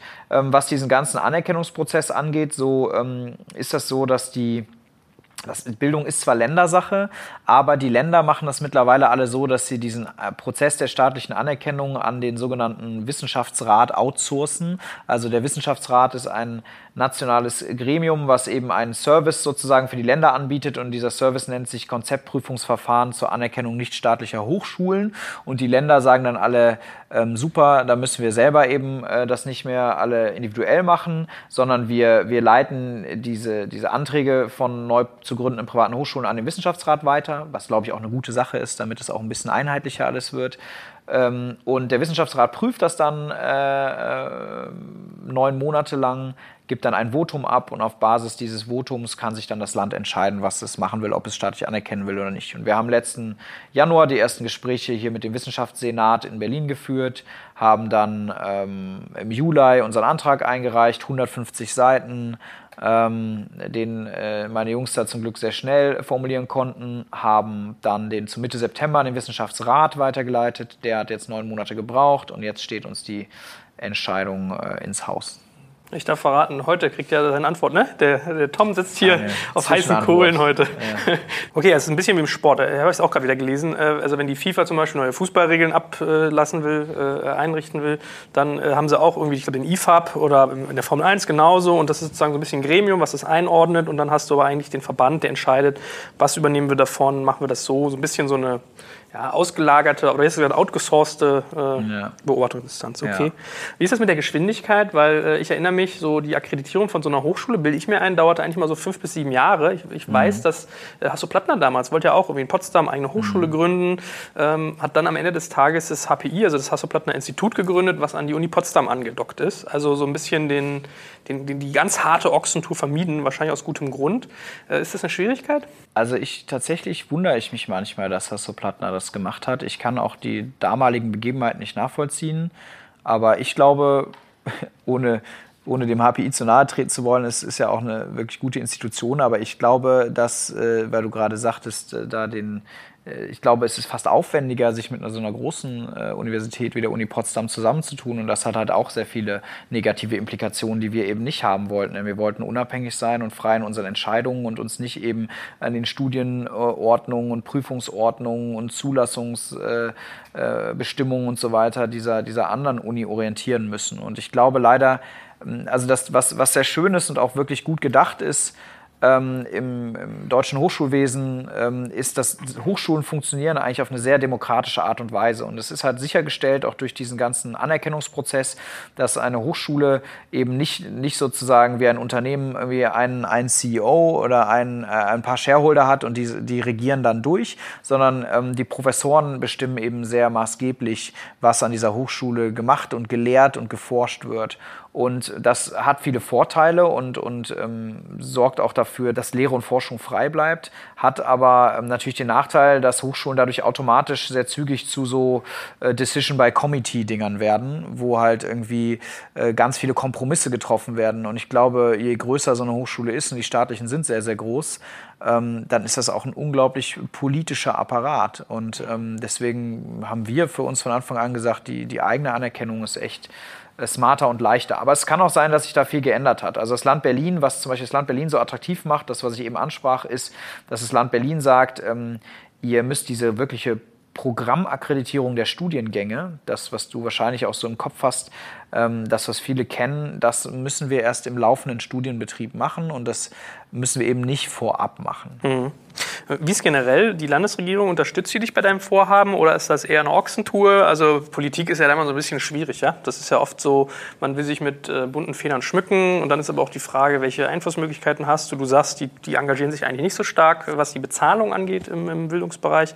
Wie wirst du da bisher unterstützt? Also tatsächlich ist das, das Interesse ist riesengroß. Ähm, sowohl hier in Berlin als auch eben mit der bisherigen NRW-Landesregierung als auch mit der neuen NRW-Landesregierung, wo wir jetzt ähm, interessanterweise im, im Koalitionsvertrag äh, der CDU und FDP äh, für die neue NRW-Regierung äh, namentlich genannt werden als Vorbild, äh, mit dem möglichst in Kooperation jetzt auch eine Hochschule in NRW umgesetzt werden soll. Das da bin ich echt mal sehr gespannt, äh, was wir da machen. Der Punkt ist dann immer relativ schnell, äh, wenn es dann halt ans Geld geht, also auch um eine finanzielle Unterstützung geht, ähm, dann ist es sehr kompliziert. Das liegt einerseits daran, weil kein Geld da ist, andererseits daran, weil es natürlich sehr viele Vorgaben gibt, so zum Beihilferecht und so, wo man auch gar nicht so leicht sowas unterstützen kann, selbst wenn man es will als Politiker. Aber ich sag mal, für uns ist eigentlich viel wichtiger, dass dieser regulatorische Rahmen, dass das verlässlich ist, dass wir irgendwie, ähm, also wir müssen zum Beispiel auch bei sowas wie der Berufung von Professuren müssen wir immer wieder, ähm, also die können wir nicht selber berufen, sondern die beruft das Land. Und da müssen wir mit dem Land sehr eng zusammenarbeiten. Und mir ist eigentlich wichtig, dass ich da das Gefühl habe, einen verlässlichen Partner zu haben, mit dem wir in einem regelmäßigen Austausch sind. Und ähm, das habe ich tatsächlich. Hm. Wie ist das mit Elite-Siegeln, die es ja so im MBA-Bereich gibt? Gibt es die bei euch eigentlich auch? Also du hast ja, wenn du eine, eine Business School machst, teilweise diese Siegel, wo dann irgendwie mhm. Studenten teilweise drauf gucken, äh, suche ich mir diese oder jene Uni aus. Also war ja bei der Apps irgendwie gerade so ein Thema, das ja. wir verloren hatten. Äh, gibt es das bei euch auch oder eher nicht so? Ähm, ich, ich, glaube, das ist letztendlich sind das Siegel, die individuelle Akkreditierungsagenturen vergeben, die dann irgendwelche Regeln aufstellen und so. Aber äh, keine Ahnung, ich glaube nicht, dass wir sowas hinkriegen mit unserem, ja, also völlig anderen Studienkonzept. Ich glaube nicht, dass ein Siegel schon geschaffen wurde, was darauf passt. Wenn es irgendwelche coolen Siegel geben sollte weltweit für besonders sozusagen projektorientierte, projektbasiertes Lernen und erfahrungsorientiertes Lernen und so, da wäre ich sofort dabei. Aber ich glaube, jetzt so ein klassisches Fieber A hier und da super toll äh, Premium zertifiziert, so, also ich glaube ehrlich gesagt da nicht an Siegel. Mhm. Also wir haben ja viele andere äh, Dinge, die ja wirklich zeigen, dass, äh, dass wir da was Sinnvolles tun, ja, beispielsweise unsere ganzen Unterstützer und so. Und ich glaube, die wiegen jedes, jedes Siegel auf. Mhm.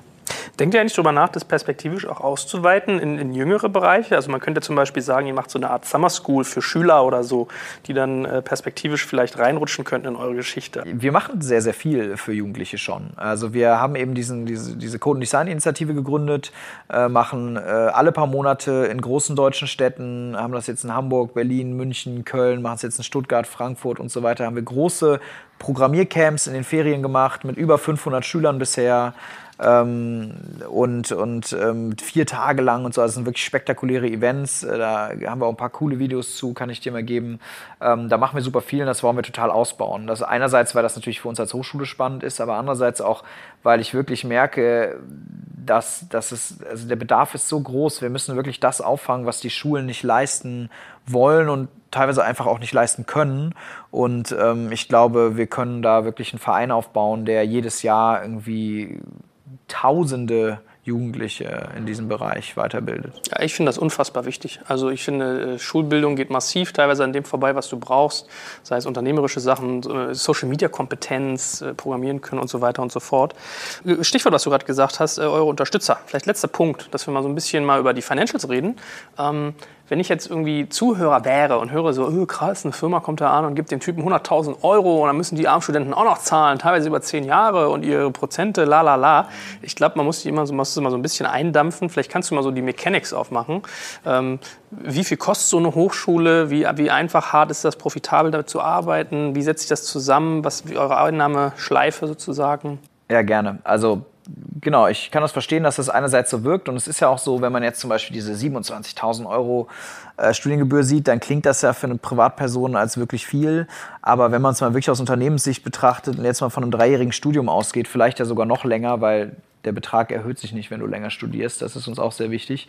Äh, dann kriege ich letztendlich so irgendwie 9000 Euro im Jahr für quasi eine Rundumbetreuung, sage ich mal fast. Ne? Und das ist sehr schwer, damit profitabel zu arbeiten. Das liegt auch daran, weil wir eben durch die staatliche Anerkennung ja viele Vorgaben haben, was zum Beispiel unsere Professoren angeht. Das müssen also alles promovierte Leute sein mit gehöriger Berufserfahrung. Also unsere Profs können eigentlich gar nicht unter Mitte 30 sein, sogar perspektivisch eher älter und, und sind ja dadurch wirklich auch. Aber das ist ja völlig wieder Kacke, eigentlich. Wie sollen die denn noch so die modernen Sachen kennen? Ja, das, das, das trägt halt unser Studienansatz. Denn bei uns sind Professoren eher sowas wie Mentoren mhm. und gar nicht die primären Wissensvermittler. Die primären Wissensvermittler sind bei uns die Studierenden, das Selbststudium und die Dozenten. Und die Professoren haben die Aufgabe, wirklich diesen Prozess zu gestalten, zu moderieren, zu mentoren und eben diese Dozenten auch mit einzubeziehen. So, so lösen wir das sozusagen ein bisschen. Aber ich sage mal trotzdem, die, das, sind, das sind ja irgendwie gestandene Persönlichkeiten, ja, die verdienen auch ordentliche Gehälter. Da müssen wir auch übrigens auch natürlich wieder mit dem Staat konkurrieren, der ja letztendlich durch, ihre, durch die Verbeamtungen also sozusagen völlig äh, praxisfremde Konditionen anbieten kann, auch was Pensionsansprüche und so angeht. Ähm, und das müssen wir natürlich mehr oder minder matchen. Witzigerweise ist es sogar so, dass wir das gar nicht so deutlich übertreffen dürfen. Also wenn wir zu häufig irgendwie zu gute Gehälter Professoren bieten, dann kriegen wir Ärger mit dem Land, weil wir sozusagen, es, es ist, also wir sollen halt nicht äh, den staatlichen Hochschulen zu viel Konkurrenz bei den Gehältern machen dürfen, wobei das ohnehin sehr schwierig wäre, das, äh, das abzubilden. Ja, und, und dann kommt vieles zusammen. Ich meine, auch, auch die ganzen Räumlichkeiten, all das kostet ja, kostet Geld. Wir haben eine große Hochschulverwaltung. Also viele kleine Dinge kommen zusammen und ich kann, äh, kann nur sagen, am Schluss äh, braucht man wirklich, ähm, braucht man viele, viele hundert Studierende ähm, jedes Jahr um damit auf den Break-Even zu kommen. Wie lange glaubst du, braucht ihr, bis ihr profitabel seid? Ich glaube, dass wir das schaffen können, in fünf, sechs Jahren profitabel zu sein. Wobei profitabel ist immer so ein Wort, das klingt äh, so, als würden wir Profite machen. Also ich nenne das eher Break-Even, äh, weil wir sicherlich äh, äh vor allem reinvestieren. Ähm, ich denke, äh, keiner unserer Unterstützer ist ernsthaft irgendwie an irgendwelchen Ausschüttungen oder so interessiert, ähm, sondern wir wollen da halt wirklich was Großes aufbauen. Und ich glaube, dass wir es vor allem erreichen können, indem wir auch im Bereich Weiterbildung, Executive Education ähm, viel anbieten können. Ähm, und ähm, ja, und das ist natürlich nochmal ein ganz anderer Bereich, in dem wir was machen können. Du hast ja auch viele bekannte Geldgeber so aus der Business Angel Szene. Vielleicht kannst du ja mal dazu sagen, wer da so vertreten ist und wie viel ihr eigentlich eingesammelt habt, was damit passiert. Ja, gerne. Also ich bin eben selber sehr lange in der Szene unterwegs und habe dann habe dann ähm, diese Leute auch alle angesprochen, weil ähm, ja, weil ich meine, wir sind einfach kein klassischer Investment Case, das muss man dazu sagen. Ich habe das ja eben umrissen. Wir wollen nicht profitgetrieben sein, wir sind kein Hockeystick Venture Case. Das heißt, institutionelle Investoren fallen eigentlich völlig für uns flach und ähm, und am Schluss glaube ich, dass, dass, dass sowas irgendwie am besten wirklich von, von Menschen getragen werden kann, von Privatpersonen, die selber hinter der Vision stehen und die auch diesen langen Horizont haben können, wirklich zu sagen, ich will mal jahrzehntelang etwas mit aufbauen und, und bin da eben nicht zwingend Rendite- oder Fondslaufzeiten getrieben. Und das sind dann äh, alles so, so Super Angels, sage ich mal, ähm, wie zum Beispiel der Rolf Schrömgens, der Trivago-Gründer, aber auch der Benjamin Otto von der Otto-Familie ähm, oder eben der, der Udo Schlömer, dann der Florian Heinemann. Ähm, gut, die sind auch alle nicht verarmt. Kann man ja, hast du, hast du gut gewählt. Ja, die sind halt alle erfolgreich. Ne? Und damit sind sie halt doppelt interessant für uns. Finanziell ähm, interessant, aber auch eben durch ihr Netzwerk, durch, durch ihre Expertise. Ja, die Check24-Gründer sind mit dabei. Ähm, und dann auch äh, viele andere Szenepersönlichkeiten wie irgendwie äh, Christian Vollmann, Verena Pauster, äh, Felix Haas, Frank Thelen, also alles Leute, die das, die das irgendwo unterstützen und die auch alle ganz klar wissen, dass das ähm, ja, letztendlich äh, eher einem philanthropischen Ansatz folgt als einem wirklichen Investment. Aber jetzt hast du die alle. Wie lange hat es so Hand aufs Herz gekostet, da irgendwie Land in sich zu kriegen, wenn du irgendwie rumrennst und sagst, hallo, ich hätte gerne dein Geld für eine Sache, die eher philanthropisch ist, die die Zukunft geplant ist, mit Bildung zu tun hat? War es hart? Es war schon hart. Also es hat schon gedauert. Das habe ich sicherlich letztendlich über Jahre und Jahre vorbereitet. Und das, viele wussten auch, dass ich diese Idee schon länger habe und dann war das sozusagen schon vorgewärmt. Ähm, es ist natürlich auch ähm, ein, äh, es geht auch Schritt für Schritt. Also manchmal brauchst du den einen, um den anderen zu kriegen und die ersten sind die schwierigsten, weil das ja auch Trust Signals sind. Und manche verlierst du auch am Ende plötzlich wieder, weil dadurch, äh, dass sich das dann auch alles so zieht, habe ich auch wieder lernen müssen, so wenn dann so ein Commitment ein halbes Jahr alt ist, dann kann sich auch mal was geändert haben und dann haben die Leute plötzlich irgendwie gerade ganz viel Geld in was anderes stecken müssen und nichts mehr übrig. Und äh, das, das ist, sind ja auch wirklich eine Menge Gesellschafter und das hat schon gedauert. Aber mir war auch wichtig, dass das so viele sind, äh, beziehungsweise auch so ja, verschiedene Persönlichkeiten aus der Szene. Ähm, wir hätten auch die Möglichkeit gehabt zu sagen, wir machen das irgendwie mit ein oder zwei, die stecken dann selber sehr große Beträge rein. Das wurde mir tatsächlich angeboten. Und wie du selber schon festgestellt hast, haben wir einige Leute in diesem Kreis, die das auch tun könnten, auch finanziell. Ähm, aber wir wollten es eigentlich eben auf so eine breite Unterstützerbasis stellen, um zu zeigen, es ist wirklich ein Community-Effort, ein, ein Startup-Szenen-Effort insgesamt und es ist halt nicht eben die, die, der verlängerte Arm eines bestimmten Unternehmens oder Unternehmers. Mhm. Ja, spannend. Also äh, ich äh, ich bedanke mich mal sozusagen für die ganze Jugend stellvertretend bei dir. Ich finde das sehr respektabel, dass du so dich für diese Szene so einsetzt, sei es durch einen Verband, der Interessen wahrt oder jetzt irgendwie eine Hochschule, die wie für die nächste Generation eigentlich sorgt, dass die gebildet wird. Das finde ich verdient Respekt und das finde ich irgendwie sehr, sehr gut, dass du das machst. Dafür ganz viel Glück. Ein paar Aufrufe haben wir bestimmt noch am Ende. Ne? Also wir hatten einen schon, äh, Väter sollen ihre Töchter irgendwie herschicken oder die Töchter selber direkt kommen. Ähm, manchmal hören die vielleicht die Papas eher zu, eine hohe männliche Zielgruppe. Also Frauen sollen sich mal bewerben bei euch als Studenten, dann Professoren seid ihr bestimmt auch noch auf der Suche, oder? Ja, Professoren suchen wir immer, also gute Leute, ähm, die üblicherweise promoviert sein müssen, aber die ganzen Details seht ihr auf unserer Website und wir suchen natürlich auch Dozenten. Also Dozenten sind ja welche, die sich wirklich freiberuflich einbringen können und die eben auch nicht zwingend promoviert sein müssen. Äh, und wir suchen immer ganz generell einfach talentierte Studierende, weil ich glaube, die machen es am Schluss aus und davon können wir auch nie genügend bekommen. Was machen jetzt Unternehmen, die unter 20 Mitarbeiter sind, keine 100.000 Euro auf dem Konto haben, aber mit euch kooperieren wollen? Also tatsächlich ähm, erarbeiten wir gerade auch schon erste Ansätze eben auch für, für kleinere Partnerschaften.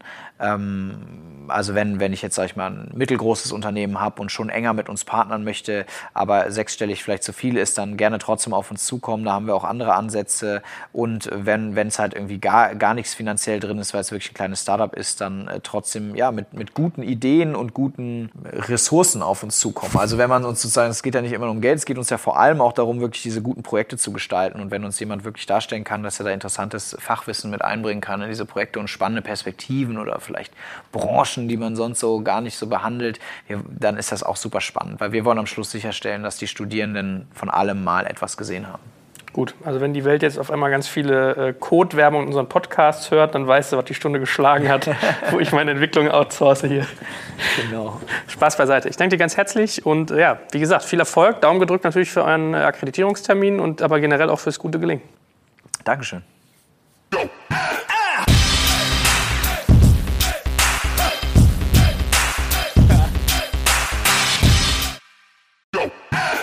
Jetzt kommt ein kleiner Werbespot.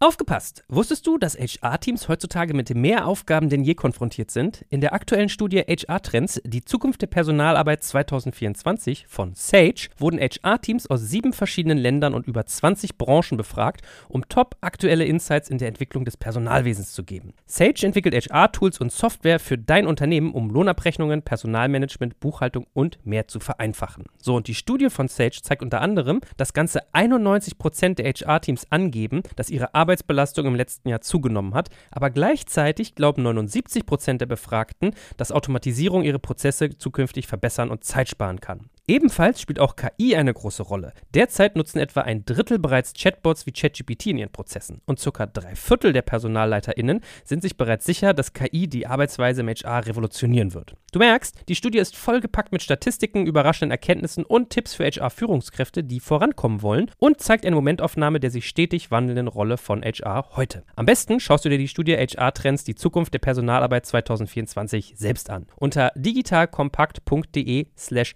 Sage, S-A-G-E, kannst du sie dir komplett kostenlos herunterladen. Und wie immer findest du alle Infos auch auf unserer Sponsorenseite unter digitalkompakt.de slash Sponsoren. Werbung Ende.